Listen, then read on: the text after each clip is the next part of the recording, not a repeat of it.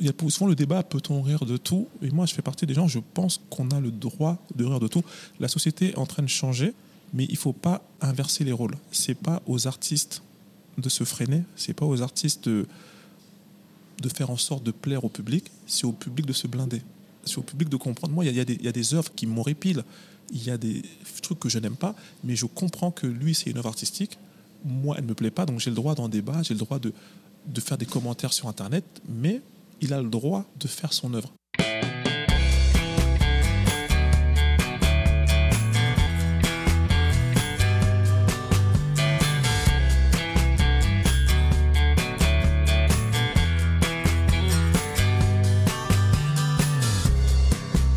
Bonjour à tous, vous écoutez Cadavre Exquis, le podcast qui décompose un parcours inspirant. Pour ce nouvel épisode, je reçois un humoriste français. Après avoir joué On ne se connaît pas, on ne se juge pas pendant trois ans, il est de retour avec un nouveau spectacle intitulé Ensemble. Un one-man show fédérateur intelligent et terriblement drôle dans lequel il prône le vivre ensemble. J'ai le plaisir d'accueillir Donald Jacksman.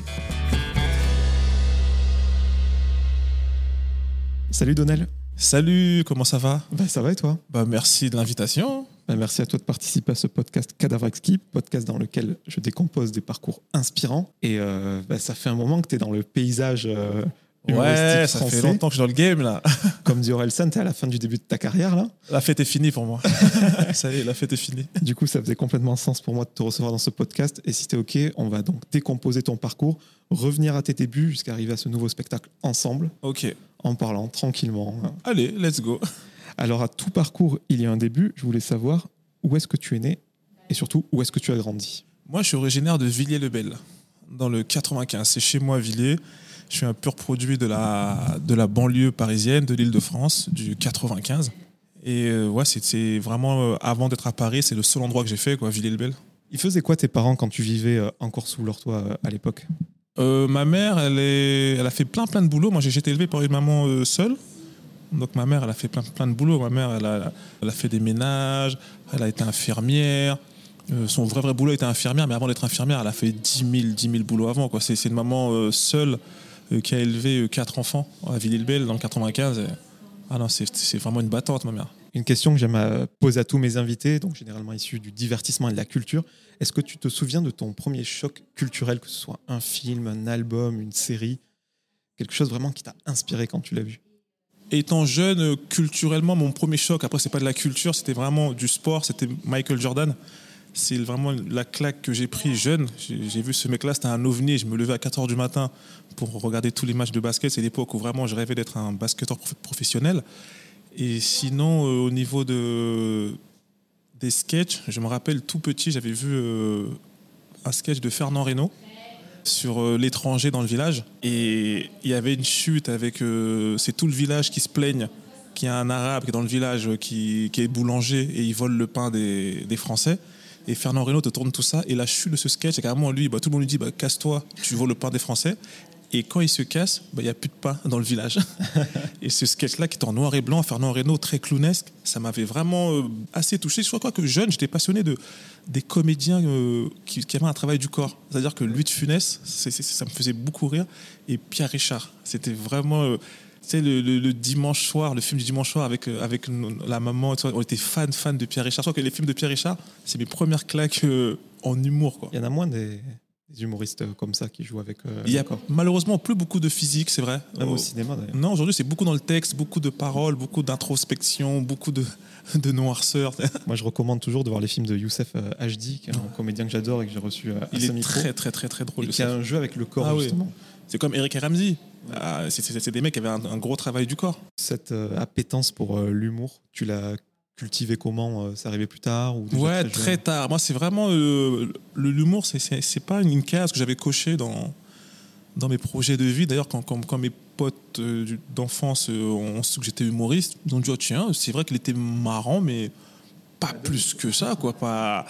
Moi, j'ai la chance d'avoir, comme je suis de Villers-le-Bel, ma bande de potes historiques, c'est-à-dire mes, mes amis du collège, lycée, du quartier. Euh, on a une bande de 10 et c'est toujours mes mêmes amis aujourd'hui. Donc, euh, dans cette bande de 10, j'étais loin d'être le plus marrant. Moi, en fait, j'ai jamais été le mec le plus marrant, mais j'étais, j'étais le mec qui, j'étais un sniper.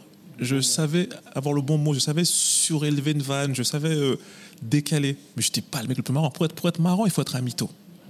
On a tous des potes très marrants qui savent compter des histoires, mais il faut mentir un petit peu. Il faut être un bon mytho pour être euh, très marrant. Alors, tu n'as peut-être pas cultivé euh, ton appétence à l'humour tout de suite. Non. Mais par contre, la musique, le rap. Ouais, c'est. Moi, ma première passion, c'était, comme je te l'ai dit, c'était le basket. Mon premier rêve, c'était d'être basketteur. Et j'ai joué longtemps au basket. Je, je, je, jouais vraiment 4 à 5 heures par jour, plus les playgrounds. Et en toute modestie, je me débrouillais assez bien. J'ai joué en équipe d'Île-de-France, j'ai joué en, en, équipe de France. Mais il y a une réalité qui m'a rattrapé dans le basket, c'est la taille. C'est-à-dire que moi, je jouais avec passion comme tous les enfants et je me débrouillais bien. Donc je montais, je montais. Et un été, euh, les potes avec qui j'étais, on, fait un camp d'été. On se revoit plus. Un an après, on refait un camp. Et ils ont tous pris euh, 15 cm. Ils font tous 1,90, ils font tous 1,85. Et moi, j'ai pas bougé, je reste à mon 1m75. Et ça devenait très compliqué sous le, panier. Et puis, j'avais ni euh, le talent suffisant, ni la motivation. Euh, j'avais pas le mental. Donc, ça m'a énervé. J'ai jeté mes ballons de basket. Et après, euh, arrive le rap. Et le rap, c'est. En fait, moi, je pense que j'ai fait euh, tous les jobs de banlieusard. C'est-à-dire que les banlieusards, on a un triptyque de jobs artistiques qui est le rap, la danse, le graphe, la musique et l'humour. Manque le foot. Le foot, on s'est tous fait les croisés. avais une sorte de, collectif de potes dans le rap et il y a quand même Arsenic. La chance et la malchance qu'on a eue. La chance qu'on a eue, c'est que, étant de Villiers-le-Bel, le groupe qui avait émergé, mais d'une façon fulgurante à Villiers-le-Bel, c'était Arsenic. Avec à, à l'intérieur du duo Lino, qui est considéré comme l'un des meilleurs lyricistes de l'histoire du rap français. Donc on avait la chance d'avoir ces personnes-là. Et puis c'était les grands de mon quartier. C'est-à-dire que Lino, j'ai plein d'anecdotes avec lui. Mes premiers Lacoste, je me rappellerai toute ma vie, c'est Lino, un jour, je vais chez lui et il me passe un sac poubelle rempli de Lacoste. Il me dit, tiens, euh, cadeau, c'était mes premiers Lacoste, il y avait des survêts, des polos. Et Lino, j'adorais passer du temps chez lui. C'était un fan des Feux de l'amour. On était euh, deux mecs comme ça, euh, un grand qui fait du rap en Lacoste et un petit comme ça, et on, regardait les, les, aventures de Victor Newman et tout. Donc j'ai plein plein de bons souvenirs. Et la chance qu'on a eue, c'est que Arsenic était là, donc tout de suite ils nous ont traîné dans le rap. Mais la malchance, c'est que avec du recul, je me dis, on voulait tellement les imiter, on était tellement dans le mimétisme qu'on n'a pas pu développer notre rap à nous. Euh, il y avait un truc qu'on voulait vraiment être comme Arsenic. C'est, c'est, ça a été ça un peu notre malchance. Tu as fait quoi comme étude par, par la suite? Euh, Moi, bah, assez classique. Hein. Je suis parti jusqu'en master de communication. En fait, quand je suis parti à la fac, euh, je ne suis pas bon en maths. Donc, je suis vraiment très mauvais en maths. Et j'ai dit à mon frère, j'ai dit, euh, lui était déjà à la fac, et je lui ai dit, euh, trouve-moi une filière où il n'y a pas de, de maths. Moi, je suis un littéraire, je veux pas de maths. Et il m'a dit, il y a un truc euh, qui s'appelle com, c'est pas mal com, ça veut tout et rien dire. Et je suis parti en com et, et j'ai fait un master de com, mais master niveau master, parce que j'ai pas rendu mon mémoire, j'ai fait comme tout le monde, j'avais validé les notes.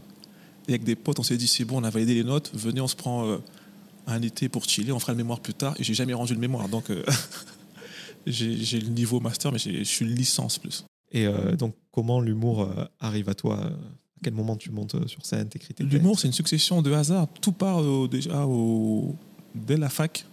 je suis à, à, Paris, à Paris 13. Et il y a des options à faire. Et il y a une, deux options qui me plaisent. Il y a option photo et option théâtre. Et je, je me branche d'abord sur la photo. La photo est full. Il n'y a, plus, il y a plus de place. Et je me retranche sur l'option théâtre et on fait, du théâtre à la fac.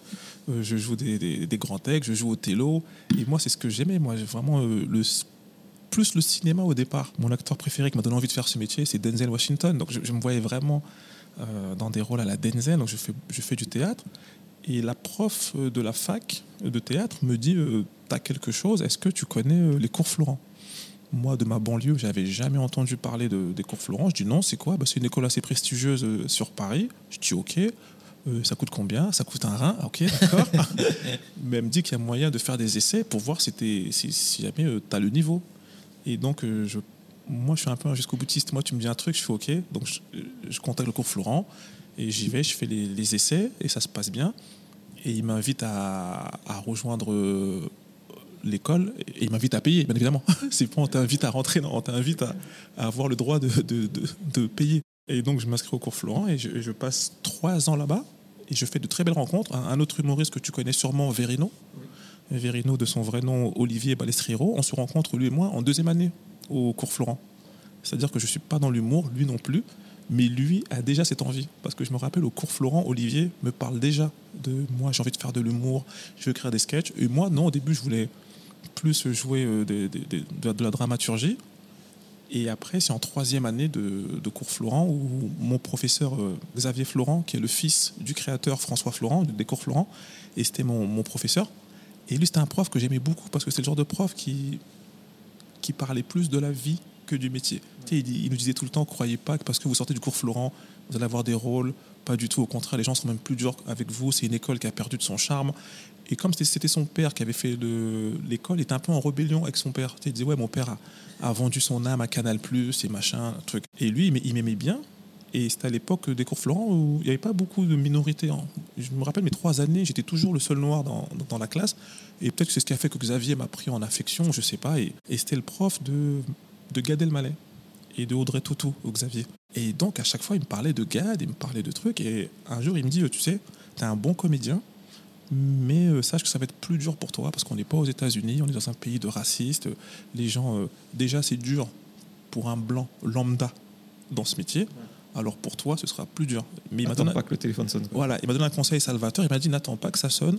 Fais tes projets. Si tu sais écrire, écris. Tu sais faire de la fiction, fais de la fiction. Tu sais faire des, spectacles. il me disait, tu vois, Gad, quand il était, quand il était dans ma classe, Gad s'en foutait de, du théâtre. Il écrivait ses sketchs. Il me dit, si toi, en, en, tout cas, fais en sorte que les projecteurs soient sur toi n'attends pas qu'ils t'appellent parce qu'ils t'appelleront pas. Tu vois. Et j'ai trouvé ça très violent comme, conseil. Je me dis j'ai payé euh, un rein à votre école, c'est pour me dire qu'à la fin, il n'y aura rien. Mais en même temps, je me suis dit, OK. Et hasard de la vie, au même moment, quelques un an après, Jamel lance le, le Jamel Comedy Club. Et donc, je prends ça comme toute la France en pleine gueule. Tu vois, je me dis, c'est quoi ces, ces mecs qu'on n'a jamais vus? C'est quoi ces physiques trop rare en télé. C'est quoi cet humour euh, porté par Jamel Debbouze avec des minorités et, des gens qui tout d'un coup connectent à une génération, connectent à, une population? Euh, Thomas Njijol, Fabrice Iboué, euh, je me rappellerai toute ma vie de, Patson. Patson qui était un ovni, c'est-à-dire que on comprenait rien à ce qu'il racontait, mais il déclenchait des rires comme j'ai jamais vu. Donc je prends tout ça dans la figure et je me dis ah c'est pas mal ça. C'est un, truc qui me plaît. Je pense que je peux être pas mal là-dedans. Et c'est comme ça que je rentre dans le stand-up euh, grâce à, Jamel et un, prof de théâtre. Heureusement que ça arrive en même temps, parce que ça aurait pu t'abattre, ce qui t'a dit ton prof. Euh, ah, c'est très violent. C'est très, très, très violent, parce que ça t'amène à une réalité que toi, tu, tu n'es pas conscient quand tu quand tu t'engages dans ce genre de truc. Tu as, une naïveté, c'est comme, le, comme le sport. Quand tu dis je vais être footballeur professionnel, toi, tu penses que c'est une équation assez simple. Entraînement, performance, et ça va marcher. Et si on te disait que non, non, il y a entraînement, performance, mais peut-être il faut connaître le coach et peut-être qu'il y a un quota, tirez pas, quoi. Ça, ça te, ça t'enlève la magie. Ah, non, non, c'était un bon conseil parce qu'il te disait d'écrire dans ton coin et quand la chance se présente, eh ben toi, tu as quelque chose de prêt. Exactement. Ouais, et j'ai pas attendu que, qu'on m'appelle parce que, comme il a dit, on, on m'aurait pas appelé en fait. Et euh, j'ai vu que tu avais fait euh, énormément de tremplins, euh, que certains que tu as gagnés pour la plupart. C'est vrai qu'on connaît plus les tremplins enfin, pour les, musiciens, les rockers, etc. Mais pour les humoristes, c'est quelque chose qu'on. Qui sont des vrais tremplins d'ailleurs, hein. des vrais talents chauds. ouais, enfin moi je parlais même à l'échelle tu vois, régionale, pas les télécrochets. comment ça se passe, ces, tremplins d'humoristes? Ce sont des, villes qui, créent des petits festivals et dans chaque festival, ils ont, ils ont eu l'intelligence de mettre en avant toujours une petite scène avec des nouveaux talents, avec de la découverte.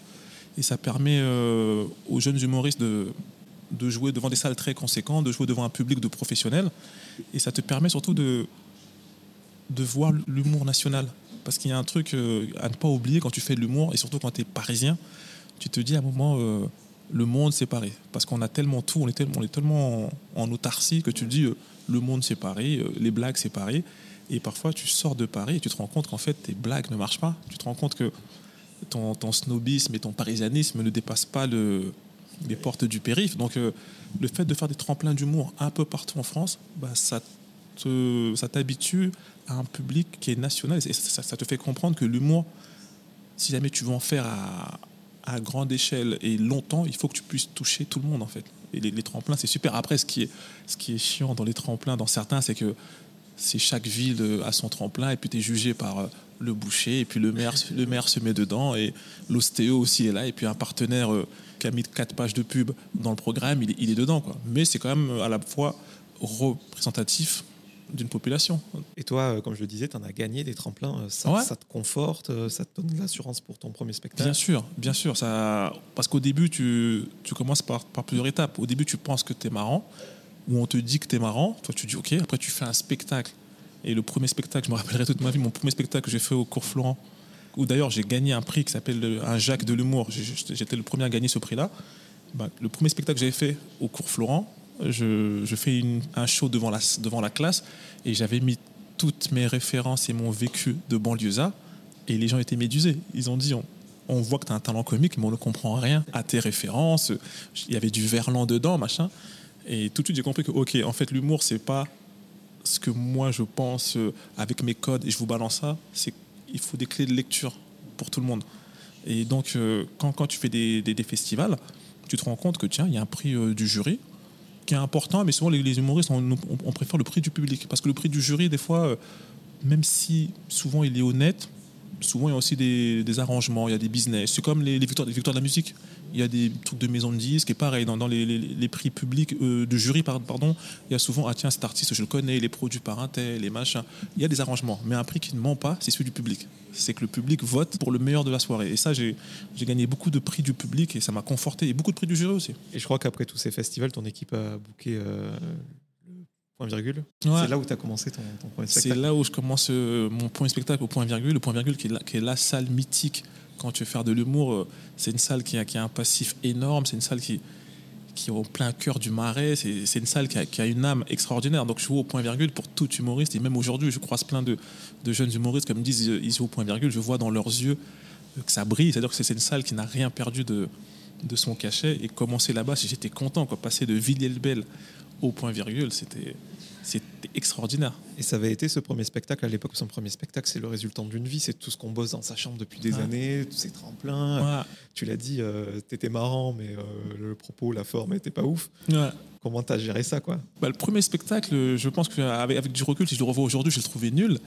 Mais c'est souvent le meilleur spectacle parce que tu y vas avec aucune. euh, t'as aucune autre envie que faire rire. Tu ne connais pas les codes, tu n'as aucune attente et les gens n'ont aucune attente sur toi, les gens ne te connaissent pas, donc les gens ne t'ont pas déjà rangé dans une case. Le premier spectacle est je viens avec toutes mes imperfections.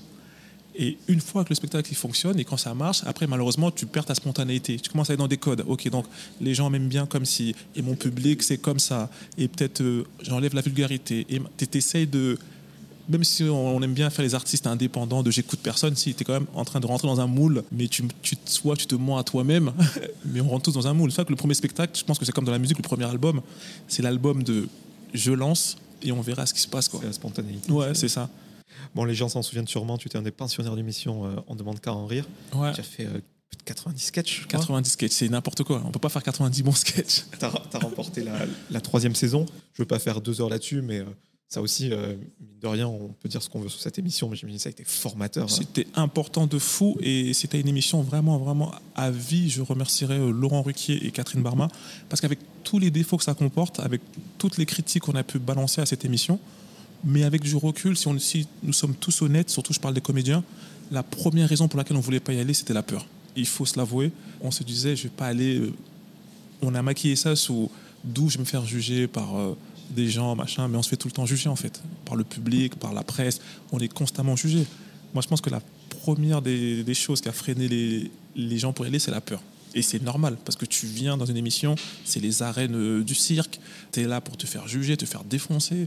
C'est de la télé, donc il y a un côté quand même, puis c'est de la télé euh, méchante. C'était vraiment les débuts de la télé méchante, où on, on va se moquer des gens. Mais je me disais aussi que tu as tous les jours, deux fois par semaine, pardon, sur France Télévisions, à une heure de grande écoute, tu as la chance de montrer ce que tu sais faire. Tu fais bien de le préciser parce qu'aujourd'hui, on s'imaginerait pas une émission comme ça sur euh, la 2. Ça ne marche pas. Là, moi, je suis euh, maintenant euh, animateur sur France 2. C'est un concept que je, je leur ai proposé, que j'ai envie de remonter. Je, je- je leur ai dit, mais je comprends pas. On a fait On demande qu'en rire à une époque où il y avait déjà beaucoup d'humoristes et ça marchait. Aujourd'hui, il y a un milliard d'humoristes et il n'y a plus d'espace d'humour en télé. Et je, je suis en train de me battre pour remonter ça et je, je sens que c'est compliqué. C'est super compliqué. Ouais, L'humoriste, il a juste euh, sa place, il est animateur, mais dans notre programme, combien de incroyable talent. Exactement. Tu- ils, ne- ils ne veulent plus d'un humoriste humoriste. Ils ont peur des débats de buzz, ils ont peur, de, ils ont peur des réseaux sociaux, ils ont peur de- du tribunal de Twitter. tu, tu ne peux plus faire des vannes comme avant, tout est contrôlé et tout. est- Et c'est con parce qu'en même temps, la télé a envie de lutter contre Internet. Mais si jamais tu ne- enlèves la liberté qu'a Internet, le combat est inégal.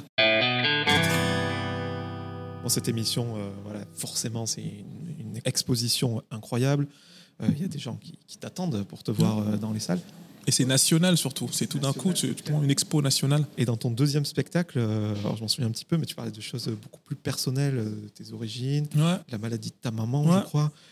Même si c'est cette carapace de l'humour, est-ce que c'est difficile de se mettre à nu devant un public Je sais pas si c'est difficile. Après, je pense que c'est des choix de, chaque humoriste. Là, en ce moment, je, vois qu'il dans l'humour, il y a une vague beaucoup d'introspection, où il y a beaucoup d'humoristes qui aiment euh, se livrer et, parler de leurs failles, et de, leur- mal-être et, de leur euh, névrose. Et je trouve que c'est c'est beau, euh, mais ce, ce n'est pas que ça l'humour. Moi, moi j'aime bien me livrer, mais l'humour, pour moi, n'est pas une thérapie. Je, ne prends pas des gens en otage pour euh, leur faire ma thérapie. Non, non. L'humour, c'est comment je vais faire pour connecter avec vous. Le monde est très, très violent et très sombre. Malheureusement, je vais en parler un petit peu et peut-être que je vais vous rabâcher des choses du monde actuel, mais ça ne va, pas- non plus être venir voir un, humoriste qui est en train de livrer tous ses malheurs. Parce que je trouve qu'on est dans une, période où il y a beaucoup d'humoristes tristes, beaucoup de malheureux, beaucoup de. Il faut que je me déverse sur scène pour mes névroses. Mais des fois, tu as envie de dire, on veut rire. C'est comme Stromae. J'adore Stromae, mais son dernier album, tu fais Stromae, frère. on, on a compris. tu vois. Et moi, je suis pas dans cette veine-là. Moi, je- j'ai toujours été un humoriste plus complexe que ça. C'est d'ailleurs pour ça que je pense que les gens ont du mal à, à me mettre dans une case. Parce que quand tu, tu regardes un- mon spectacle, il y a des parties où tu vas te dire, mais putain, ce mec, il est brillant, c'est très bien écrit. Après, derrière, il y a un numéro qui râlé pas crête avec, avec du cul, avec de la vulgarité. Tu fais, mais c'est la même personne qui vient de faire ce sketch. Après, des fois, ça, euh, je vais être engagé. Des fois, je vais te dire, euh, l'engagement, c'est bien, mais on s'en bat les couilles. Mais parce que je suis comme ça dans la vie. Je suis, moi, je respecte les, artistes qui, arrivent à avoir une ligne. Tiens, un humoriste vénère, qui est tout le temps vénère, ou un humoriste engagé, qui est toujours engagé, un humoriste euh, qui est toujours bête. Non, je trouve qu'on est plus complexe que ça. Et moi, mon spectacle, j'essaie de mettre toutes ces couleurs, mais des fois, je sens que les gens et les pros n'ont pas l'habitude. Il faut qu'ils puissent te caser quelque part, en fait. Je vais rentrer dans, dans ta vie privée. Tu nous l'as dit, euh, ta maman euh, t'a élevé euh, tes frères et toi. Donc, ces enfants, vous êtes tout pour elle. Et l'humour, forcément, c'est un métier difficile. Comme tous les enfants qui font un métier artistique, j'imagine qu'elle n'a pas compris ce que tu faisais avant de te voir sur scène. Voilà, là, quand elle vient te voir devant une salle comble, qu'elle entend son histoire, que tu racontes dans ce deuxième spectacle, comment elle réagit? Bah, c'est vrai que ma, ma mère, c'est vraiment une, une, une femme euh, africaine avec tout ce que ça englobe. C'est-à-dire, euh, c'est une maman poule, c'est une, une battante. Et comme elle, elle- a élevé seule quatre enfants, elle a aussi la dureté d'un papa. Donc c'était une maman qui était très dure, mais je, peux comprendre. Et c'est ce qu'il faut quand tu t'élèves quatre enfants en banlieue où circule vraiment le trafic de drogue, la violence, les plein de choses. Je pense qu'il faut quand même une poigne pour tenir quatre enfants et elle a réussi magnifiquement bien. Et ensuite, moi, quand je fais, quand j'écris mon spectacle, c'est là où la- c'est là, c'est là, c'est là la limite, parce que son histoire qui lui appartient, mais aussi la mienne, comme c'est ma maman. Donc, euh, quand je prends le parti d'écrire ça, je me dis c'est un peu intime, mais j'ai besoin de raconter ça. Et en plus, elle et moi, on n'en a pas parlé. Ma mère, elle a eu un, un cancer, et moi, je me suis dit il faut que je reste solide pour qu'elle soit solide.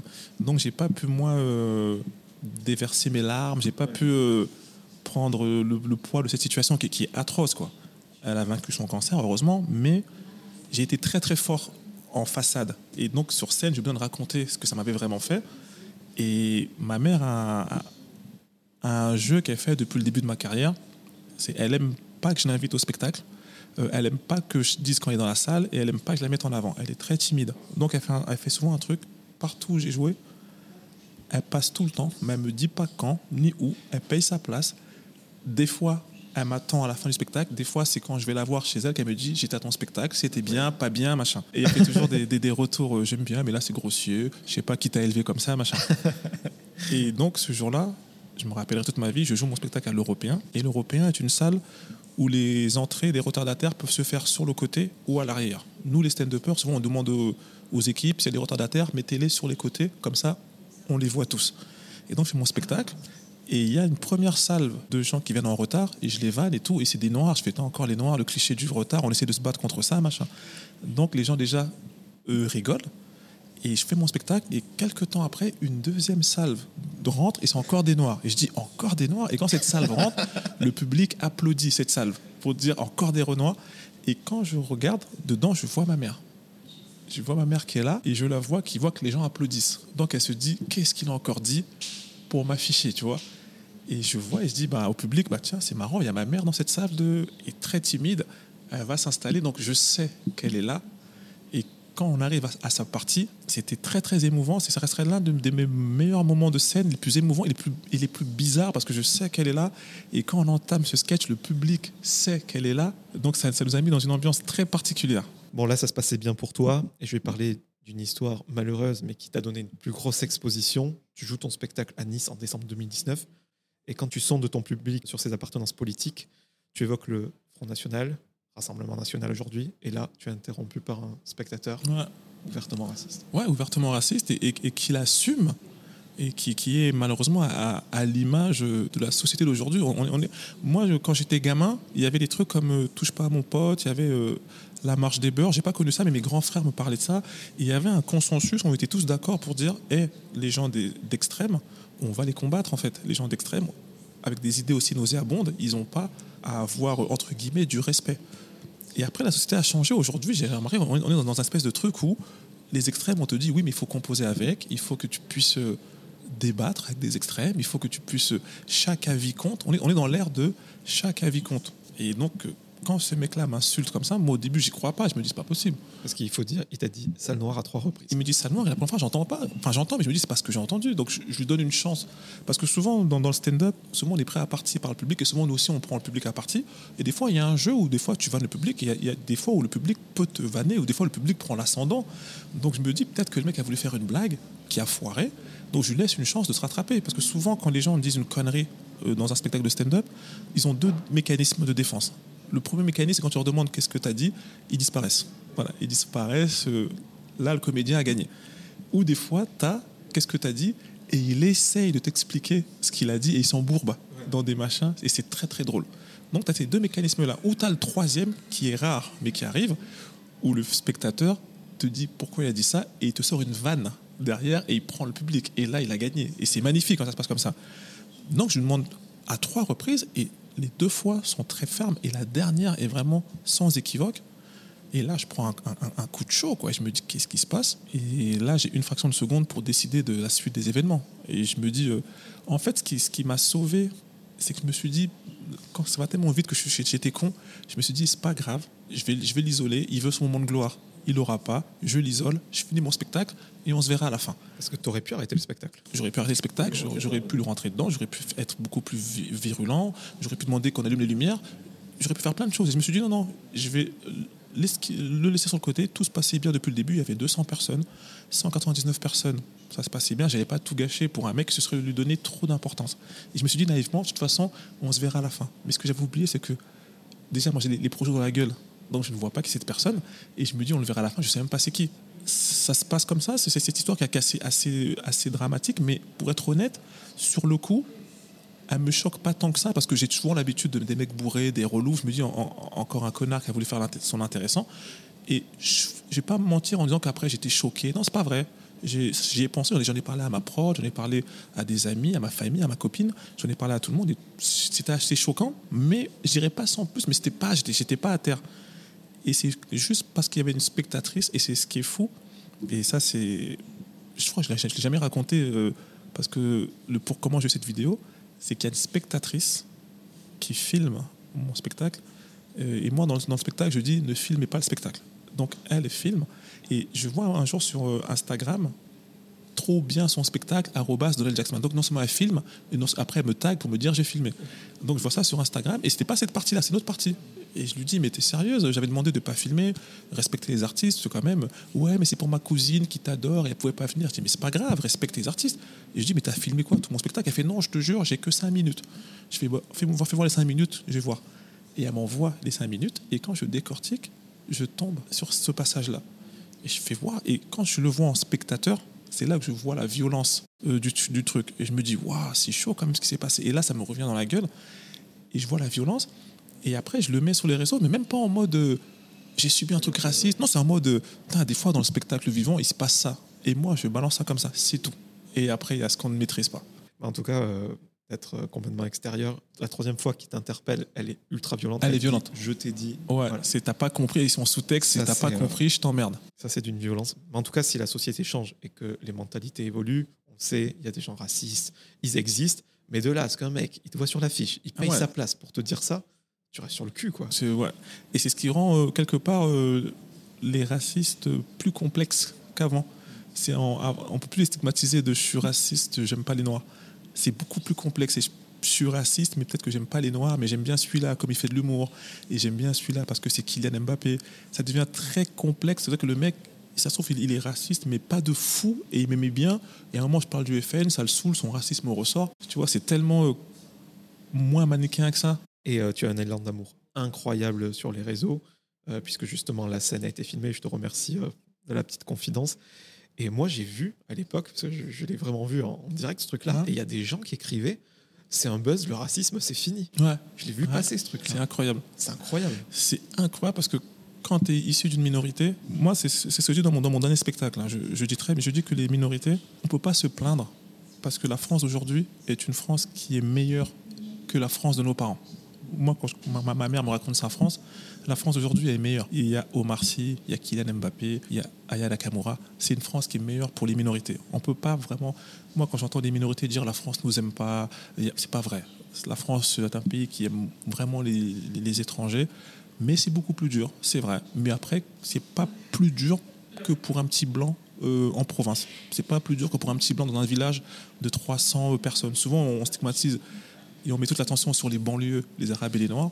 Mais tu vois, les gilets jaunes, le mal-être venait pas des banlieues. Donc c'est dur pour tout le monde. Mais par contre, de se dire qu'aujourd'hui, le racisme, on sait que c'est pas fini, mais qu'on peut te le dire de façon frontale, ça, je crois que c'est fini. Moi, je crois que c'était devenu un truc sournois ou Un cas isolé. un peu un cas isolé où on n'assume plus. Mais de te dire en face comme ça, je me suis dit, waouh, c'est quand même. euh, Mais moi, je suis un optimiste. C'est- Les mentalités changent et c'est c'est d'ailleurs pour ça que je pense que j'ai agi de la façon que j'ai agi. J'ai eu les, bons mots juste au bon moment. Et tout de suite après, moi, j'ai vu euh, sur euh, des messages, soit arrêtez de vous plaindre. C'est toujours la même chose. Parce que quand, tu es issu des minorités, dès que tu subis quelque chose, c'est soit tu te plains, soit tu te victimises. Donc j'ai vu d'arrêter de vous plaindre. Et après, j'ai aussi vu des ouais, mais c'est normal. euh, la ville de Nice, c'est comme ça. Et ça, ça m'a choqué, interpellé. J'ai dit, non, bah non, tout, tout se passait bien, c'est un, un cas isolé. Et j'ai vu, ouais, mais Nice, le Sud, c'est des fachos, c'est des racistes.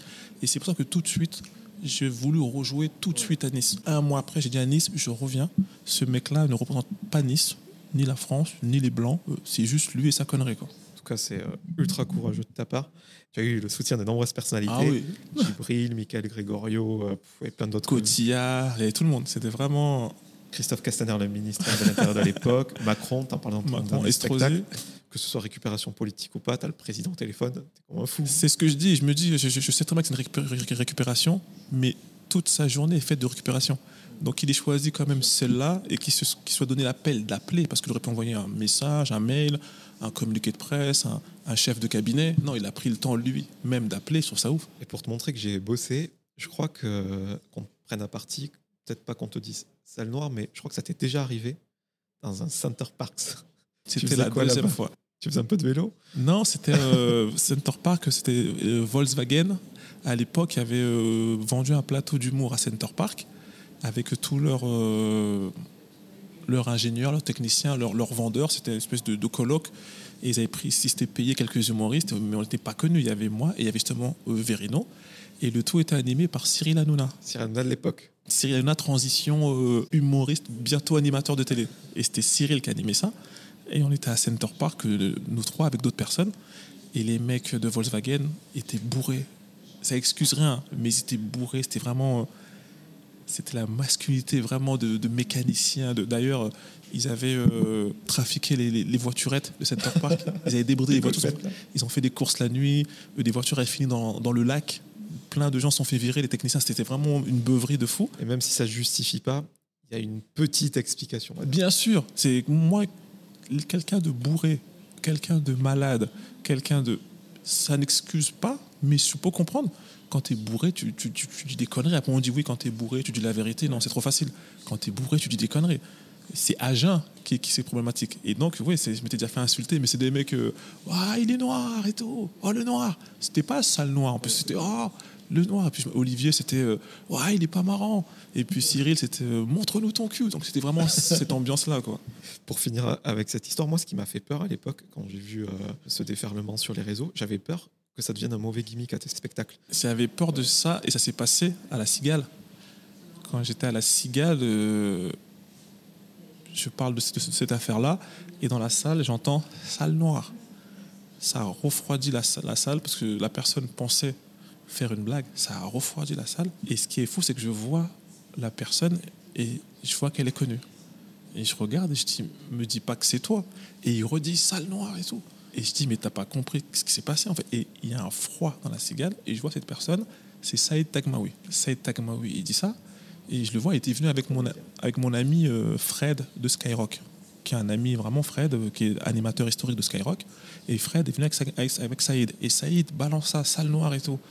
Et lui, il pensait faire une vanne ou, désamorcer le truc avec, euh, avec douceur, et ça ne se passe pas, quoi. C'est un très mauvais exemple. Et après, il, il m'appellera plus tard pour s'excuser, pour me dire que son action était, était pas celle qu'il voulait, mais c'est arrivé juste après à la cigale et ça a mis un froid. Mais effectivement, j'avais peur que ça devienne un gimmick et j'avais aussi peur que cette histoire, euh, parce que c'est toujours problématique pour un artiste quand tu dis euh, ça fait des années que je fais ce métier, que j'essaie de le faire de la façon la plus honnête et de la façon la plus pure et que je j'ai le buzz que j'ai, mais il suffit qu'une affaire comme ça arrive et en une semaine, je prends un shoot de buzz que je n'ai jamais pris de toute ma carrière jusqu'à l'Elysée et c'est même pas pour mes vannes. Donc il y a un truc que je me dis, je veux pas que ça, ça se soit, que soit collé à cette image-là. Et tu as aussi une partie des gens, et je, et je le comprends, qui se disent, mais attends, c'est fake, c'est un buzz. Après, ça demande quand même une grosse logistique. Hein. Il faut que je, prenne un complice à Nice et que je sois sûr que ça va faire ce, ce buzz-là. Non, je l'aurais fait à Paris, je vais pas me casser le cul. Hein. Je pense pas que tu as envie qu'on dise, euh, tu connais Donald Jacksman? Non qui c'est? Celui C'est ça, c'est ce que j'avais peur. C'est pour ça que au tout départ, j'ai eu plein plein de, de, de médias et dans l'émotion et, dans l'envie d'en parler, j'ai fait Ardisson, j'ai fait Cyril Hanouna. Et après, moi, je me suis dit stop, en fait. Je me suis dit, qu'est-ce qui se passe là?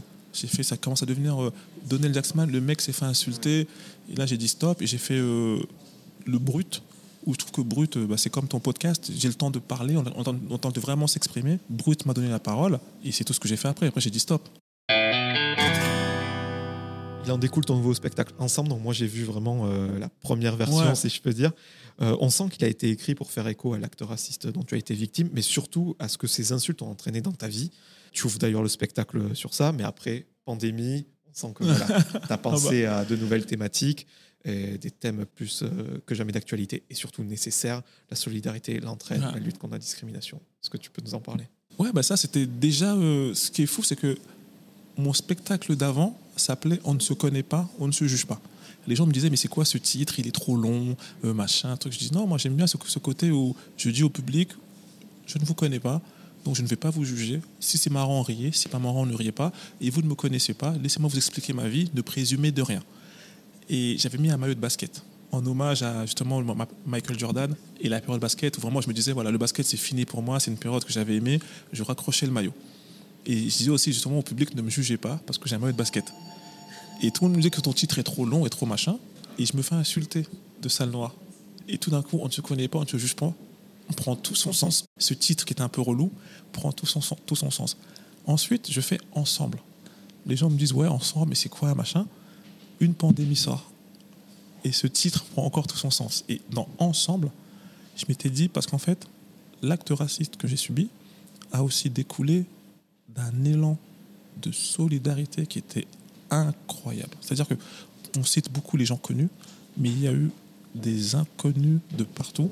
Il y a beaucoup de gens qui m'ont raconté leur histoire. Moi, de base, je ne voulais même pas porter plainte parce que je me suis dit, porter plainte contre qui? Ça va aller où? Ça sert à quoi? On retrouvera jamais la personne, même si, euh, comment il s'appelle, l'ancien Premier ministre de l'époque? C'était Édouard Philippe, Édouard Philippe, Édouard Philippe, personnellement, m'avait dit je prends cette affaire euh, de façon perso. Édouard Philippe, après, entre-temps, maintenant, je le vois, euh, il a d'autres affaires perso.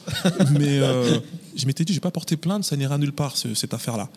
Et c'est des gens, des centaines de messages de personnes qui m'ont dit moi, je le vis au quotidien, moi, je le vis, le racisme, je suis pas connu, toi, tu es connu, tu peux pas laisser ça. Même si ça ira nulle part, tu dois envoyer un signal, un signal fort. Et donc j'ai porté plainte plus pour les gens. Et moi, cette, affaire-là m'a fait comprendre qu'en fait, et c'est ce que je dis dans mon spectacle ensemble, tous les problèmes, toutes les divisions que nous avons, ethniques, sociales, religieuses, euh, orientation sexuelle, couleur, pour moi, c'est des combats qui n'ont pas lieu d'être. Je ne comprends pas comment, dans la société dans laquelle nous sommes, avec l'évolution technologique, physique et mentale que nous avons, comment on est encore en train de se battre sur des différences. Et je dis que le, vrai problème, pour moi, il n'est pas là-dedans, il est économique. Donc, ensemble, je, j'ai dit, on va être ensemble dans tous les combats. Le racisme, c'est pas que pour les, les noirs, l'homophobie, c'est pas que pour les gays, le féminisme. Il faut qu'on soit ensemble dans tous les combats parce que le vrai seul combat de ce monde, à mon sens, c'est un combat de lutte des classes. Il y a beaucoup trop de gens riches qui détiennent beaucoup trop de richesses. Et nous, on perd notre temps à dire ah, ben, lui, il est noir, et lui, il est gay, et lui, il est grand, lui, il est petit. Oui, mais on est tous pauvres, en fait. on est tous pauvres et on souffre. Et t'en parles dans ce Ouais, spectacle, c'est vraiment ça pour moi. En tout cas, voilà, pour reprendre le titre de son spectacle, Ensemble, il a tout le propos. C'est ensemble qu'on surmonte des difficultés, qu'on change les mentalités. Mais moi aussi, je trouve que c'est parce que dans notre époque, euh, tout va très vite, c'est très enfin, symptomatique de notre époque. On est pressé, on n'a pas le temps de tête baissée dans le, Ah, dans le métro, on est tous comme ça. Et du coup, on ne fait pas gaffe aux autres, quoi. non. Non, on fait pas gaffe aux autres. C'est pour ça que moi, à la fin de mon spectacle, ça, tu l'as vu, la, chaîne de la solidarité, c'est un truc que j'ai créé à la fin du, spectacle. Je, demande aux, gens de, de s'entraider. C'est-à-dire qu'à la fin de mon spectacle, j'ai lancé un, truc comme Le Bon Coin, comme euh, Pôle Emploi, comme LinkedIn. C'est-à-dire que les gens se parlent et je leur demande, je leur dis, vous êtes tous venus voir mon spectacle, vous avez tous fait la queue et pendant une heure et demie, vous avez tous regardé le, le spectacle et vous n'avez même pas pris la peine de dire bonjour les uns les autres. Et je leur demande de se dire bonjour et le temps que j'aille boire, et je te jure, quand je leur demande ça, c'est comme si je leur demandais un truc de ouf, ils se rendent compte que, ah mais ouais, c'est vrai qu'il y a un être humain à gauche, il y a un être humain à droite, et je vois à chaque fois quand ils se disent bonjour, il y a un côté de, ah, ah, ah ouais, mais c'est vrai que c'est naturel de, de dire bonjour, merci, au revoir, est-ce que je peux t'aider? C'est c'est des choses que nous oublions puisque nous sommes derrière les écrans et nous sommes dans, dans le supracapitalisme individualiste. C'est vraiment le symptomatique de cette, de cette époque et tous les métiers sont dedans, tous les, tous les arts. C'est aujourd'hui, c'est le moi par moi pour moi. Et euh, ce que j'aime dans ton spectacle, c'est bien évidemment qu'il est drôle, mais tu mets aussi ta petite casquette de sociologue de, de la société pour nous faire prendre conscience euh, de manière moins institutionnelle de choses comme euh, voilà le, le féminisme, comment les, les, les gens, enfin les mecs emmerdent des meufs dans la rue, Ouais. peut-être mal- malgré eux, et tout ça de manière euh, peut-être plus impactante que des campagnes, euh, etc. C'est important pour toi de, de montrer aux gens que peut-être malgré eux, ouais, ils peuvent faire des choses. euh, Bien sûr, cool. mais pour moi, de toute façon, pourquoi j'aime le stand-up? C'est parce que le stand-up, pour moi, c'est nous sommes un peu comme des sociologues de la société, mais pas parce que nous sommes plus malins que les autres. hein. C'est juste nous gagnons par défaut parce que juste nous avons le temps, en fait. Nous avons le temps de réfléchir à, à la- sur la société, du pourquoi, du comment. Et pour moi, un bon, bon stand-up, c'est quand vraiment il y a une part de sociologie. Moi, les stand-uppers que j'aime américains, que ce soit euh, Louis C.K., que ce soit Dave Chappelle ou euh, ah, le regretté Chris Rock, Euh, c'est parce que ce sont des sociologues. Ils, savent te prendre un truc et ils savent t'amener à la réflexion. C'est ce que j'aime. C'est, je sais pas si je, te dis n'importe quoi. là où des, humoristes vont te dire euh, quand je sais pas quand tu bois du Coca-Cola, bah t'as pas remarqué parfois ça pique le nez. Et ben ça c'est de l'humour que je trouve d'observation qui est bien. Mais moi je vais plutôt me, dire tiens comment ça se fait que des années après on sait que Coca c'est de la merde? Pourquoi on continue à, à autant en boire? Et pourquoi ce business est florissant? Et c'est ça que j'aime, moi, aller dans la sociologie des choses plus que dans l'observation. Bah, C'est marrant que je parle de ça parce que moi, ce que j'aime dans ton spectacle, je sais pas comment je vais le verbaliser, mais c'est vraiment euh, que t'es drôle, t'as des mitraillettes, euh, Ouais. c'est pour ça qu'on vient de voir. Mais le sous-texte, si on prend le, la temps de l'écouter, le, le propos, il est intelligent. Par exemple, s'il y a, euh, je sais pas moi, euh, six blancs sur une rangée et, euh, et- et un arabe, tu vas pas dire, ah, tu vois, l'arabe, faites gaffe à vos Ah, sacs je tout. déteste ça. Tu vas plutôt partir du point de vue. Ouais. Enfin, je- Ah ouais, c'est, je, mais t'as, t'as vraiment résumé, je déteste. Alors ça, c'est des trucs où je me, je me bats avec des humoristes verbalement. Je déteste cette facilité de, de stigmatiser euh, les gens. Et surtout, des fois, en étant anti-raciste, on se rend pas compte qu'on fait le jeu euh, du racisme. Alors toutes les facilités de un noir avec une blanche, euh, le, noir est là pour les papiers et machin. Je veux mettre dans l'inconfort les puissants, pas les gens faibles. Et sûr que pour moi, l'humour, c'est ça, c'est de mettre dans l'inconfort les puissants. On va pas s'attaquer aux gens faibles ou, les gens déjà stigmatisés. Et en tout cas, on, l'a dit, tu un humoriste installé et euh, j'ai l'impression que tu n'as plus cette pression de devoir faire rire toutes les 5 secondes parce que quand tu commences l'humour, il faut que tu sois drôle. Toi maintenant, on sait que tu es drôle. Exactement, c'est C'est ça. pour ça que tu vas dans les messages. Exactement. Tu as tout résumé. C'est que quand, quand, quand j'avais commencé ce métier, et je pense que tous les humoristes, quand tu démarres ce métier, euh, ta première pression, c'est d'être drôle. Parce qu'il y, a y a un rendement qui doit être euh, délivré. Et d'ailleurs, certains ont même fait des études scientifiques. Il faut un rire toutes les 8 secondes et machin. C'est le seul métier où le retour est direct et le public connaît les ficelles. C'est-à-dire qu'un mec s'installe dans un stand-up, il se dit si je ris pas au bout de 30 secondes, c'est que le gars est pas bon. Donc il y a un rendement à avoir. Et quand tu es drôle, tu dis, as envie de dire aux gens je suis drôle, aimez-moi, je suis le plus marrant. Et une fois que tu prends de la maturité dans ce métier et que tu prends confiance en toi, tu te libères de deux choses. Si si- s'il y a vraiment des, jeunes humoristes qui nous écoutent, la première chose à se libérer, c'est de vouloir faire rire tout le monde. Parce que ce métier est, basé sur un mensonge. On ne peut pas faire rire tout le monde. L'humour est la chose la plus subjective dans ce monde. Moi, quelqu'un qui glisse sur une peau de banane, ça peut me faire ma journée, en rire. Et il y en a qui, au contraire, ça va les mettre mal à l'aise. Il y en a pour qui c'est gênant. Donc, la promesse de l'humoriste, c'est de monter sur une scène et de se dire, vous êtes 400, je connais pas vos vies, vos parcours, vos fêlures, vos blessures, mais moi, avec mon melon, je vais vous faire rire les 400 de la même façon. Donc déjà, première chose à faire, s'enlever ce mensonge. Tu ne feras pas rire tout le monde. Parce que moi, quand j'ai commencé ce métier, quand je faisais mon spectacle et qu'il y avait peut-être euh, 200 personnes qui rigolaient, s'il y avait deux personnes qui rigolaient pas, ça me minait. Et je me disais, tiens, pourquoi ils rigolent pas? Ah, j'arrive pas. Et j'essayais de me battre pour eux et je perdais tout le kiff. Donc déjà, il faut s'enlever ce truc et se dire, je ne pourrais pas faire rire tout le monde. Une fois que tu acceptes ça, tu te dis, bah, ce que je fais rire, je vais essayer de le faire de la façon la plus honnête, la plus respectueuse et la plus professionnelle. Donc déjà, se dire ça. Et une fois que tu te dis ça, il y a la deuxième chose à, se dire quand tu montes sur scène, c'est je suis prêt à tout dire, je suis prêt à tout faire, mais est-ce que je pourrais l'assumer? Parce que c'est bien beau de dire des vannes dégueulasses, de dire des vannes machin, de dire des vannes borderline, mais est-ce que après, dans un débat, tu peux assumer ce que tu dis? Est-ce que quand tu vas blesser des gens, tu pourrais leur dire ça en face Si tu es d'accord avec ces deux conditions, après, fonce. hein. C'est euh, Jean-Luc Lemoine qui me disait à ce micro que maintenant, quand il va assez loin dans son nouveau spectacle, il disait qu'il était prêt à assurer le service après-vente. Chaque vanne, il est prêt à se. Oui, c'est ça. C'est exactement. C'est si tu es prêt à, à- à- à te justifier et que, et que tu les assumes, vas-y. Parce que moi, je pense, euh, souvent le débat, peut-on rire de tout? Et moi, je fais partie des gens, je pense qu'on a le droit de rire de tout. La société est en train de changer, mais il faut pas inverser les rôles. C'est pas aux artistes de se freiner, c'est pas aux artistes de, faire en sorte de plaire au public, c'est au public de se blinder. C'est au public de comprendre. Moi, il y a- il y, a des- il y a des œuvres qui, qui m'horripilent. Il y a des trucs que je n'aime pas, mais je comprends que lui, c'est une œuvre artistique. Moi, elle ne me plaît pas, donc j'ai le droit d'en débat, j'ai le droit de, de faire des commentaires sur Internet, mais il a le droit de faire son œuvre. Quand on paye un billet pour venir te voir, voilà, tu as le droit de faire ce que tu veux, tu as une immunité. euh. Et moi, moi, pour moi, justement, la scène, c'est un totem d'immunité. Et le public, parce que souvent ils disent que ouais, mais ça veut dire que les humoristes peuvent tout se permettre. Euh, oui, c'est vrai, mais toi, tu as trois clés de défense. C'est pour ça que si on, parle de l'affaire de, Will Smith et Chris Rock, que Will Smith soit parti gifler un, un mec sur scène, c'est impardonnable. Parce que le public a trois clés de défense. La première clé, tu ne rigoles pas. Quand l'humoriste fait des blagues et que tu n'aimes pas, ne rigole pas. L'humoriste n'est pas con. On le voit tout de suite quand on a fait une blague et la personne s'est braquée. On le voit en nous, on dit oula, c'est chaud. Donc ta première clé, c'est tu ne rigoles pas. Ta deuxième clé, tu peux interpeller le comédien. Si jamais vraiment il t'a- blessé, tu peux lui dire c'est pas marrant, tu parles de ça, mon père est mort. Je sais pas. Tu ouvres un dialogue qui va mettre un malaise et le comédien comprend, même s'il va essayer de s'arranger, il comprend ta deuxième clé. Et la troisième clé, qui est quand il fait, il fait une vanne qui ne te plaît pas, tu te lèves et tu quittes la salle. Tu mets un froid et le comédien et l'assistance comprend que le comédien a merdé. Tu as trois clés. C'est suffisant. Ne demande pas au comédien de changer ses spectacles. Ne demande pas de ah je pense que moi.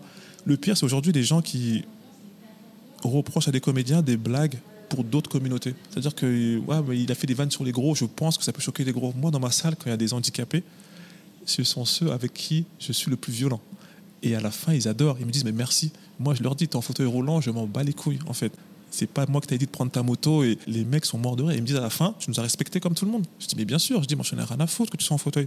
tu es un être humain. Tu as ta particularité qui fait que tu es dans une case, mais pour moi, tu es un être humain. Si jamais je peux vanner un valide, toi, je te vanne aussi. Et ils me disent, mais c'est ce qu'on demande en fait. On veut pas être une race de licorne dans une réserve euh, préservée par euh, le saint, euh, je sais pas quoi. Tu vois, les gens ont souvent peur, ils disent non, mais on peut pas, la vie les a déjà assez amochés. Non. Justement, pour avoir parlé à quelqu'un qui était en fauteuil et qui a été soigné par la suite, ils détestent justement qu'on les infantilise, qu'on leur prenne le fauteuil pour les monter sur un trottoir. Ils détestent ça. C'est, ta raison de le souligner. Ils détestent. moi, quand j'avais joué à Caen, il y avait un, un, un, handicapé, j'en avais plein la gueule.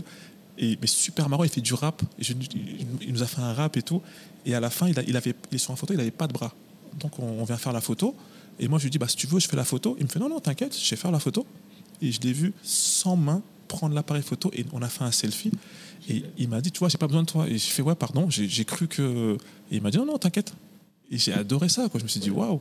J'ai dit, dommage, j'ai pas vu que tu n'avais pas de main avant parce que je t'aurais bien taillé pendant tout le spectacle. Je dis pas ça parce que tu es devant moi et c'est pas pour passer la pommade, mais vraiment ton spectacle, il est euh, quand même d'utilité publique, notamment quand tu fais la part belle aux, femmes et que tu dénonces surtout les agressions dont elles peuvent être victimes dans la rue. Euh, tu as fait une vidéo sur, YouTube sur ça, sur un autre compte. Sur Montreux, ouais. Ouais, j'ai trouvé ça euh, super pertinent et tu mets l'accent sur le not all men, cette réaction typique des hommes qui disent Ah non, mais tous les mecs, on n'est pas comme ça. C'est comme si tu disais à quelqu'un euh, qui était victime d'un cambriolage Ah ben non, on vole pas tous. Tu vois oui, bien sûr, c'est ça. ça. Dans ce cas-là, c'est vrai que c'est un truc assez typique qu'il faut combattre. Et la force de ton spectacle, je trouve que c'est des gars, euh, voilà, sans faire esprit, ils peuvent faire des, du harcèlement, euh, des agressions. Bien sûr, mais, mais moi, pour, pourquoi, pourquoi j'aime les thèmes de société C'est parce que je trouve que souvent le, les politiques ou les médias ou tous ceux qui essayent de, de s'en emparer ont souvent une vision très binaire tu vois, on, on aujourd'hui, on n'a pas le temps. Il faut qu'un sujet aussi lourd que ça, on puisse le régler dans un débat entre les pour et les contre. Et à la fin, un sondage nous départage. Et moi, je trouve que vraiment, euh, le harcèlement de rue ou, le féminisme, c'est beaucoup plus complexe que ça. C'est il faut être du côté des femmes en priorité. Il n'y a pas à tergiverser, mais parce non, non, il faut être du côté des femmes. C'est un truc en plusieurs étapes. Étape 1, tous les mecs, on doit reconnaître que oui, je suis potentiellement un connard. C'est pas grave je le reconnais et je vais aider les femmes. Étape 1. Et une fois qu'on aura bien consolidé tout ça, passons à l'étape 2, de se dire oui, c'est vrai que est-ce que toutes les femmes, euh, est-ce que aujourd'hui les femmes, chaque parole de femme est vérité? Oui, mais ça sera plus tard. Là, on, là, commençons pas à diviser. Déjà, on accepte tous que nous sommes des connards et qu'on va les aider à monter. Et une fois qu'on sera un peu égal, commençons à dire maintenant, eh ouais, mais quand même, est-ce que toutes les femmes, parce que c'est vrai que le féminisme, c'est pas non plus que chaque parole de femme est vérité. C'est pas ça non plus le féminisme. Mais pour le moment, c'est pas le combat. Pour le moment, ah, les, hommes sont déjà en train de dire oui, mais c'est trop facile. Non, ça fait des siècles qu'on tient les rênes. Venez juste, fait en sorte que la moitié de l'humanité puisse aussi respirer. Ça, me paraît fou ces combats, en fait. je te jure, il y a des combats que je ne comprends pas parce que je me dis, tu, tu as le droit de ne pas comprendre des choses. Ce que je n'aime pas aujourd'hui, c'est quand on essaye de forcer les gens. C'est comme euh, le, le racisme. Moi, je dis toujours, je ne me bats pas pour que les gens aiment les noirs ça ne m'intéresse pas. Tu as le droit de ne pas aimer les Noirs. On est dans un, dans un monde où on veut, permettre à chacun de faire ce qu'il veut. Tu as le droit de ne pas aimer les Noirs. Je ne, ce n'est pas un truc qui me dérange. Ce qui me dérange, c'est si jamais tu as un pouvoir de freiner ces gens dans leur vie, dans leur évolution. Pour moi, la vie est un voyage. Venez, on permet à chacun de passer ce voyage comme il en vit. C'est tout. La finalité, c'est la mort. Et donc, il y a des combats, je ne comprends pas pourquoi les gens se, se, prennent la tête. Tu vois, un truc, euh, les transgenres. Moi, c'est un truc, si tu me demander sur un débat, je n'ai pas toutes les clés, je ne comprends pas très bien tout ça. Mais est-ce qu'ils ont le droit de vivre? Oui. Est-ce est que ma voix est importante? Ils s'en battent les couilles de mon avis. Est-ce que je vais le garder pour moi? Oui, je vais le garder pour moi. Fin de l'histoire. Et ça marche pour tous les combats. Euh, des gays, oui, euh, je ne sais pas, c'est la religion. Deux mecs qui font l'amour, ça me dérange. D'accord. Mais est-ce que ton avis compte? Non. Donc tu le gardes pour toi Super. Et on avance. C'est juste ça en fait. En tout cas, sur le côté faire prendre conscience, euh, moi je trouve ça super important et on peut l'appliquer même euh, au racisme parce qu'il y a des gens, on sait, ils sont pas racistes, mais ils peuvent avoir des actes racistes. Par exemple, Antoine Griezmann, quand il fait son blackface, on sait que le gars est pas raciste. Bah non. Mais il a un acte raciste. Et je trouve que le rôle des humoristes, il est bien pour ça, pour montrer que, ok, vous l'êtes pas, mais ce que vous faites, c'est pas OK. Exactement. Et, sans le condamner. Tu vois, parce que tout d'un coup, c'est ce que j'ai pas compris, c'est qu'il fait ça et tout le monde lui tombe dessus. J'ai fait, bah non, vous, le connaissez, le gars. Il, il, a fait une mauvaise blague et il savait pas, maintenant il sait, fin de l'histoire. Et euh, on parlait de, voilà, des, des messages dans les spectacles euh, qui interviennent quand une carrière est plutôt bien installée comme la tienne. Et j'ai l'impression qu'on est plus dans le spectacle à thème, si je peux dire. Ouais. Un peu comme euh, Ferrari fait depuis des années maintenant. Ferrari, c'est le champion. Et euh, moi, ce que je trouve Lui, c'est un prof de fac. J'y rêve. Mais moi, ce que je trouve bien dans ton spectacle, c'est qu'on est clairement dans le spectacle à thème, mais euh, pas figé non plus. T'es pas dans un carcan. Ma hantise serait que quelqu'un te, me te dise Tiens, tiens, Donnell, euh, c'est l'humoriste euh, féministe. Tiens, Donnell, c'est c'est l'humoriste engagé. C'est Oui, je vais être engagé lundi. Et mardi, je vais dire un truc que tu vas dire Ah, bah, tu crois qu'il est engagé? Oui, mais des fois, je... tout n'est pas euh, blanc ou noir, quoi. Moi, j'aime bien que je dise juste que Donnell, c'est un humoriste. C'est- un mec qui est drôle et qui, dit des- qui raconte des choses. C'est tout ce qui m'intéresse. Ça te plaît ce- cette petite liberté euh, de ton, euh, ce petit pouvoir que te confère le stand-up de dire ce que tu Elle penses me plaît, euh, mais elle, elle- elle coûte aussi. Parce que tu- je me ferme aussi des, des portes, je me ferme aussi des, des opportunités. Je- Il y a une espèce de moule que, que, que j'ai pas envie de rentrer dedans. Donc c'est un, truc qui, qui, qui te coûte aussi. Mais pour moi, tu, je ne fais pas ce métier pour une mauvaise raison. J'ai jamais voulu monter sur scène pour mon ego ou pour que les gens me voient. J'avais des choses à raconter. C'est pour ça que je suis content quand, quand je fais la, chaîne de la solidarité, quand je demande dans la salle qui cherche quelque chose et qu'un mec dit moi je cherche ça et qu'une personne dit bah moi je peux t'aider. Euh, là euh, j'avais joué le week-end dernier, j'ai joué à, à Moëlan-sur-Mer. et J'ai dit qu'il cherche quelque chose. Il y a une femme qui me dit moi je suis une maman célibataire de quatre enfants. Ton spectacle me parle avec ta maman. J'aimerais faire un déménagement. Si des gens peuvent m'aider. T'as quatre mecs qui ont dit bah nous et ils se sont connectés et ils vont faire le déménagement. Que ça, moi je suis content parce que les gens, les gens ne se parlent plus en fait. Ils se, ils se parlent pour, pour, pour dire de la merde. tu vas sur Twitter, tu dis bonjour, les gens te disent pourquoi bonjour, il est 16h, on dit bon après-midi et ça part dans un déchaînement de haine. Le mec a juste dit bonjour. T'as combien d'années de carrière? J'ai commencé de façon cours Florence jusqu'en 2006. 2007, je, comme ça, un petit peu en, en dilettante.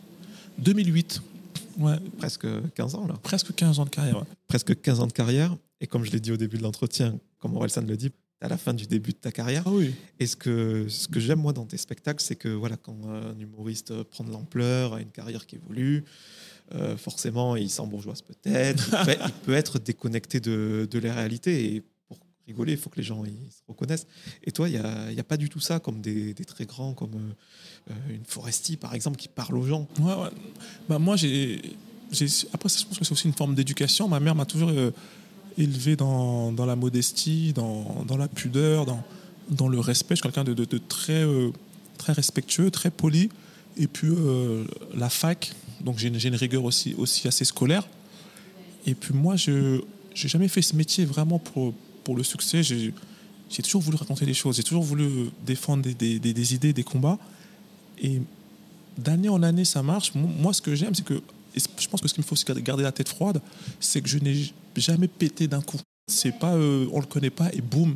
Moi, ça a toujours pris du temps. Chaque année est toujours meilleure que, celle d'avant. Ce qui fait que je suis dans un espèce de confort où les gens me connaissent parce qu'ils disent Ah putain, c'est lui, il est connu. Mais l'autre partie de, des gens ne, ne me connaissent pas et chaque fois ils me découvrent. Donc j'aime que chaque année, les gens me découvrent. Je pense que, ne serait-ce que par ton média, des gens ne me connaissent pas et qui me découvrent. Ça veut dire que c'est bien. Je ne suis pas l'espèce de rond-point que tout le monde connaît. Les gens peuvent encore me découvrir et, et je trouve que c'est c'est ce qui me permet d'être aussi euh, dans ma bulle et d'être euh, dans mon petit C'est monde. ça, t'as pas explosé comme ce groupe de rock qui a un tube. Mais en même temps, tu déclines pas, tu es vraiment sur une pente Exactement. et c'est peut-être plus sain. c'est plus sain pour moi, pour mon mental, pour eux. C'est exactement ça. Je n'ai jamais touché les sommets de la notoriété, mais je monte et chaque année, je croise des gens qui étaient au sommet qui descendent. Donc je, croise toujours des gens, des gens qui descendent, mais moi, je, monte tranquillement dans mon petit chemin et, ça me fait du bien, je suis heureux et je, fais ce que j'ai envie, en- entouré de, des, gens que, j'aime et avec l'équipe que, qui- qu'il me faut. Donc non, moi, tout, est très sain. Moi, j'ai un rapport à ce métier de très sain. Tout ce qui est euh, drogue, alcool, euh, non, on n'est pas dans ça. Et en plus, moi, ce que, ce que j'aime bien, c'est que bon, tu as une équipe qui bosse avec toi, c'est normal, mais t'es pas affilié à d'autres humoristes, tu fais pas partie d'un crew. C'est quoi C'est pour avoir plus de recul sur euh, tout ce qui se fait euh Moi, tu sais, je suis vraiment le pire mec en, en marketing parce que dans ce métier, il faudrait, il faudrait se coller à des gens. Il faudrait euh, que j'ai des crews, il faudrait que, que je sois dans des soirées où se passent les rencontres, mais c'est tout ce que je déteste. Je n'aime pas ça. Je n'aime pas euh, me mélanger pour rien. J'aime pas coller les gens pour rien. J'aime pas me servir des gens. J'ai- J'aime pas euh, ce qu'on appelle le game. Donc, à chaque fois que je suis affilié à un crew, je fais tout pour en sortir. C'est-à-dire que quand j'ai fait le Jamel Comedy Club, la saison, on peut Jamel, ils m'ont demandé de rentrer dans la troupe. Tout de suite, j'ai esquivé la troupe. Là, quand je fais euh, VTP avec Arthur, quand il veut me mettre plus de d'émissions, je décline. J'aime bien toucher un petit peu partout, mais j'aime pas être affilié à une équipe. Et c'est peut-être euh, mon tort, mais je pense que le temps me donnera raison. On a parlé de la télé en, en filigrane euh, dans l'entretien. Je sais que tu aimes ça et que tu aimerais peut-être en, en faire plus. Est-ce que tu as des, des projets là en ce moment? Là, j'ai, bah, je suis chroniqueur aux, aux enfants de la télé avec Laurent Ruquier. Mais c'est vrai que j'aimerais bien, moi, euh, refaire des, des émissions. Mais par contre, euh, il y, a un- il y a une réalité que je n'avais pas pris en compte, c'est que la télé, c'est vraiment des gens qui décident pour des gens, pour des gens, pour des gens. Entre une idée que tu proposes, il y a 15 décisionnaires avant d'arriver à, la, tête du big boss. Et c'est très, très compliqué parce que la télé est dans un combat que j'espère elle gagnera, mais ça me paraît compliqué. Ils veulent attirer la jeunesse qui en a plus rien à foutre de la télé parce qu'ils ont, ils ont leur liberté sur Internet, donc ils veulent attirer la jeunesse tout en gardant les vieux. Ça va être compliqué. C'est le combat du siècle pour la télé. Parce qu'à la télé, tu as tout fait participant, chronique. euh, Ouais, je fais partout, moi. Animateur. Ah Et moi, j'avais adoré, euh, on parlait de Jean-Luc Lemoyne tout à l'heure, le, le Prime. euh, On l'avait fait, le euh. Ensemble, rien contre, contre le racisme, moi. Moi, j'avais adoré animateur. euh, Ah, euh, j'aime bien, c'est un autre métier, c'est une autre discipline, mais j'aime bien parce que j'aime quand ça reste dans, ce dans ce- mon cœur de métier. Si jamais c'est pour animer la brocante de Sophie d'avant, euh, ça ça, ça m'intéresserait pas, à moins que je puisse changer le ton et mettre, de- mettre des vannes. Je suis pas Nikos Alagas et mon but n'est pas d'être Nikos. Nikos le fait merveilleusement bien et c'est un vrai métier animateur. Mais par contre, si jamais ils cherchent des humoristes ou des animateurs hybrides, comme euh, Camille Combal, comme machin, ça c'est des trucs qui me plaisent dans des émissions Ton cool. métier d'humoriste, il sert ton métier d'animateur. Mais le contraire, peut-être. Non, le contraire, non. Le contraire, pas du tout. Bon, c'est quoi tes... ton actualité au niveau du spectacle? Parce que ça fait un petit moment que tu le joues. Il y a une date à Bah, Paris en juin. Là, là, il y, a- il y a des dates en, en- en juin. Et je pense que ce, spectacle-là, c'est un spectacle que j'ai pas encore bien décidé parce que je l'aime vraiment. Et comme la pandémie l'a stoppé, je me dis, et en même temps, j'ai envie d'écrire un nouveau spectacle. Donc je suis dans, une, dans un dilemme où je me dis, mais j'aime beaucoup ce spectacle, il n'a pas été exploité comme il devrait. Donc est-ce que je le tirerai pas encore un peu? Et en même temps, je me dis, j'ai un nouveau thème de spectacle qui me trotte dans la tête et j'ai envie de me lancer dedans. Donc euh, là, on, va faire de la tournée, on va, on encore faire quelques dates parisiennes, mais je pense que c'est un spectacle ouais, qui va, qui va s'achever euh, peut-être fin 2022, où on le poussera un petit peu, mais on est sur les- les- la fin de, ce spectacle. Je crois que t'es papa. Ouais. Euh, fort de tout ce qu'on a dit, tu vas pas nous faire le spectacle du daron qui arrive dans le game. Euh, Verino le fait merveilleusement bien. Il y, a, il y a plein de gens qui font très très bien ce, ce- ce truc-là. Je ferai pas ça, ou si je le fais, ce serait différent. Je le ferai sous un autre angle. hein, Parce que le fait de dire je suis papa et que les gens applaudissent, j'ai jamais compris. hein. C'est les gens, bah, super, il a une meuf et, et ils savent comment faire des enfants. Pour terminer cet entretien, quelques petites questions rafales pour encore mieux te connaître. Euh, je voulais savoir si tu avais une routine matinale incontournable. Est-ce que j'ai une routine matinale Euh, euh, Non, je suis, un, je suis un dormeur, donc non, non, j'ai pas, j'ai pas de routine. Un truc que je fais tous les jours, non. Un humoriste que tu nous recommanderais là actuellement? Un humoriste euh, actuellement, euh, Verino. C'est vraiment l'un de mes meilleurs potes dans ce métier. Et puis là, il est dans, un peu dans un climax de, de sa carrière. Et je trouve que c'est un mec qui a travaillé énormément, qui, qui est doué. et Qui, je pense que là, vraiment, Verino, c'est son moment et, et il faut le soutenir. Quoi. Et Verino à, à voir euh, sans hésiter. T'es amateur de cinéma? Ouais. Un petit film que t'as kiffé, que ce soit un vieux classique ou une nouveauté? Le, film, que- le dernier- film que j'ai vu, qui m'a bien plu, c'est le film de Will Smith, La méthode William. Je trouve que le biopic sur euh, le Serena et Vénus, c'était. Après, c'est hollywoodien, hein, c'est très, très euh, romancé, comme les, les- les filles sont productrices du truc, donc on voit pas toute la partie sombre, mais c'est le dernier film que, que je me suis dit, tiens, il est, il est bien. Est-ce que tu as une peur irrationnelle? Une peur irrationnelle, oui, là, j'ai. Après, c'est une peur que je maîtrise, mais la peur de l'avion. L'avion, c'est un truc que je, ne m'y fais toujours pas. J'ai moins, peur qu'avant. Maintenant, je prends, plaisir à être dans l'avion, mais à chaque fois que l'avion décolle, je me dis, bah, on peut plus rien faire en fait. Ce qui va se passer, euh, c'est entre les mains de l'univers, de Dieu, de. Parce qu'à chaque fois, on voit des avions qui se crachent et on dit toujours, euh, ouais, mais c'est les autres. Mais pour moi, quand ça décolle, je me dis, est-ce que je serai dans ces autres? Trois dernières questions. Je voulais savoir si tu avais euh, quelqu'un à me recommander, que ce soit un pote ou pas, et peu importe son degré de notoriété, pour que j'invite à mon micro et qu'on déroule son parcours euh, comme on l'a fait ensemble pour toi. Bah là, en ce moment, il y a euh, Calbo d'Arsenic qui, a sorti un livre qui s'appelle euh, Quelques gouttes de plus et il raconte toute la création d'Arsenic, les embûches, Villiers-le-Bel qui est ma ville. Donc c'est un livre où je, je l'ai lu et j'ai reconnu plein de choses. C'est-à-dire que j'étais là, j'étais spectateur de plein de choses, de comment ils ont, ils ont percé le secteur A, Doc Gineco, Nelson Mandela, Bissola. C'est vraiment un livre qui est fabuleux. Et moi, comme j'ai participé de, en spectateur de plein de choses, c'est vraiment un mec que je te recommande. C'est très, très. Si jamais tu aimes vraiment euh, ou pas la musique rap, il te raconte plein de choses et t'explique une cartographie de cette époque-là jusqu'au aujourd'hui et c'est vraiment euh, Calbo l'arsenic avec quelques gouttes de plus, c'est vraiment bien. Je, je, le lirai. Moi, je suis plus rock, mais j'ai eu que des rappeurs à mon micro. Ah ouais? Ses films notamment. Mais il reste qui comme rocker en fait? Parce que on, on dirait que le rock est mort. Ah ouais, non, bah complètement. Ouais. c'est qui les rockers aujourd'hui? Ah, C'est les rappeurs les rockers. C'est vrai. C'est vrai, mais on est dans un métissage de, de sonorité aussi ouais, qui est très très cool. Qui est cool d'ailleurs. C'est moi, pour, pour, le fan de rap que je suis, souvent, je vais pas faire le vieux con de c'était mieux avant le rap, mais je trouve que le rap d'avant était plus fort en texte, mais musicalement, on a gagné en rap aujourd'hui. Je trouve qu'aujourd'hui, les sonorités sont. Avant, c'était vraiment un truc dans une voiture de racaille, un violon à la Mob Deep, des trucs très sombres. C'était une musique pour faire des, des braquages. Les textes se sont lissés, quoi. Oui, les textes, on, a perdu ouais. en texte, mais on a gagné vraiment en musicalité. À qui aimerais-tu dire pardon? À qui, si veut dire pardon euh... bah, Sûrement à ma, à ma mère. Parce qu'on est toujours dans dans amour-conflit. Amour-conflit, conflit-amour. Donc oui, s'il y avait vraiment une personne à qui j'aimerais dire pardon, ce serait à ma maman, oui. Et pour terminer, euh, après 15 années de carrière, je voulais savoir si professionnellement, tu étais euh, heureux. Tu as une, une, certaine quiétude, même si j'imagine que tu aspires à toujours plus. Si voilà, tu étais bien dans ton Oui, dans moi en fait, je, je suis heureux. Après, c'est moi, j'ai les qualités de mes défauts. C'est-à-dire, euh, ma qualité, c'est que je suis quelqu'un qui, n'aime pas ce métier euh, comme un.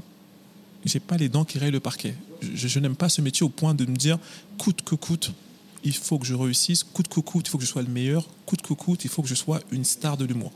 Je n'ai pas ça. Mais à contrario, c'est ce qu'il faut pour être une star de l'humour. Il faut avoir les dents qui rayent le parquet, il faut avoir l'œil du tueur, et il faut te dire, je veux être le meilleur de, de, ce métier. Et moi, je n'ai pas, je n'ai pas cette, euh, cette envie-là. Donc, euh, je suis heureux avec ce que, où je suis. Je vis de ma passion. Parce que moi, tu sais, je, prends toujours d'où je pars. Je prends le petit mec de Villers-le-Bel je regardais la télé, je pensais jamais y être. Jamais de ma vie d'où je venais, je pensais qu'un jour je serais dans la télé. Je pensais jamais rencontrer Jamel Debbouze. Je pensais jamais qu'aujourd'hui, grâce à mon nom, je peux appeler un comédie club et je viens, je joue. Donc moi, je repense toujours d'où j'étais ma mère qui me voit animer surprise, surprise, jamais dans ma vie, quand j'étais à Villers-le-Bel, on n'avait même pas de quoi payer euh, euh, l'électricité. Jamais je pensais que moi. On... Donc quand je vois tout ça, je me dis, c'est vrai que ça pourrait être mieux, c'est vrai que ça pourrait être plus grand, plus flashy, plus tout ce que tu veux, mais je suis content d'être où je suis et avec euh, ce que j'ai mis comme travail, comme sacrifice, et de pouvoir aujourd'hui vivre de ma passion, ça n'a pas de prix. Merci beaucoup, Donel. Merci à toi.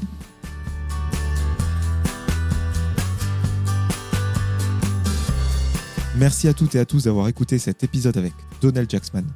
Si vous voulez soutenir le projet, vous pouvez mettre 5 étoiles sur Apple Podcast et Spotify et vous abonner à Cadavre Exquis sur toutes les plateformes de streaming. Je vous donne rendez-vous très bientôt en compagnie d'un nouvel invité.